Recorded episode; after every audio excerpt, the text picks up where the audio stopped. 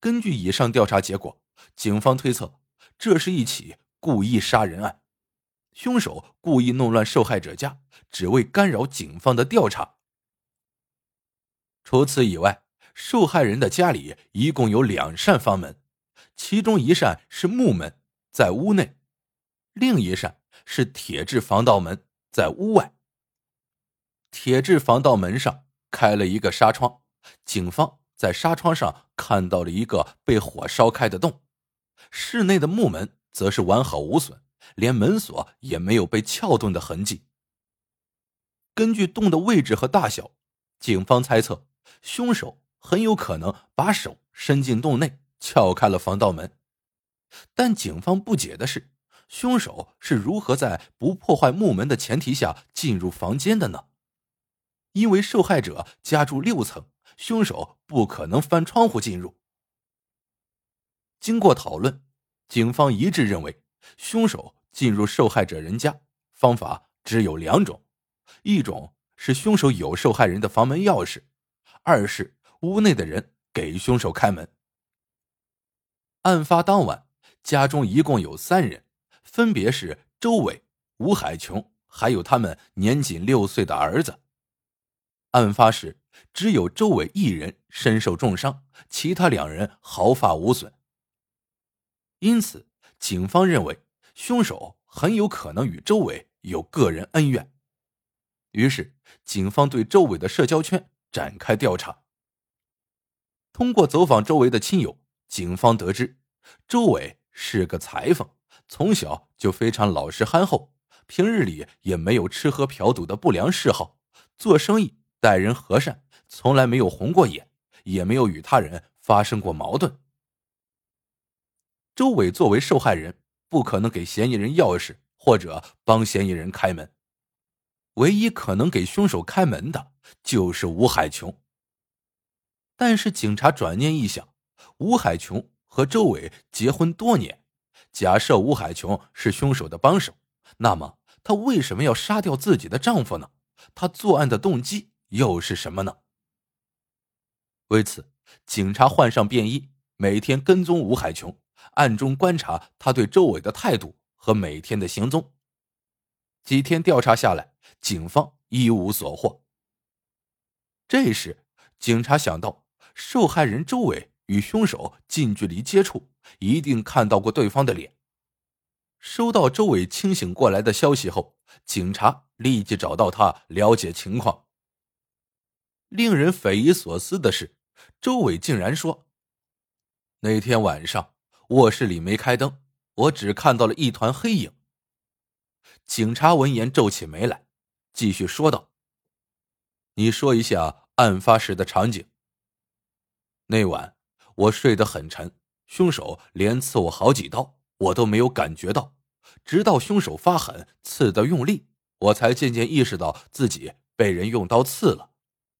周伟回答道：“警察听后询问道：‘你在睡前吃了什么助眠的东西了吗？’”周伟陷入沉思，直到警察提醒，周伟才回过神来，诉说道：“我在睡觉前喝了一碗妻子做的猪肚汤，没过多久我就觉得特别困，然后就躺在床上睡着了。”听到这里。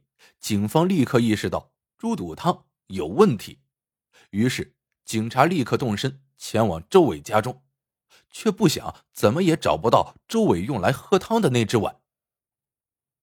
由于无法检验猪肚汤的成分，警方只能把目前能收集到的物证都带回公安局检验。先前楼梯间的那把沾有血迹的水果刀也被警察送进了检查室。很快，技术人员做完了检验，并将结果告诉了办案警察。那把水果刀上不只有周伟的血迹，还有别人的血迹。警察听到结果后喜出望外，刀上有其他人的血迹，这也就是侧面说明凶手在作案时也受伤了。警察顺着这一线索展开调查，很快他们就有了新的发现。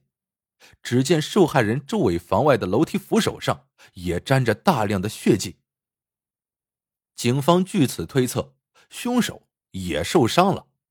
受伤后，他一定会去诊所或者医院包扎伤口。想到这里，警方迅速对案发现场附近的医院、诊所展开了排查行动。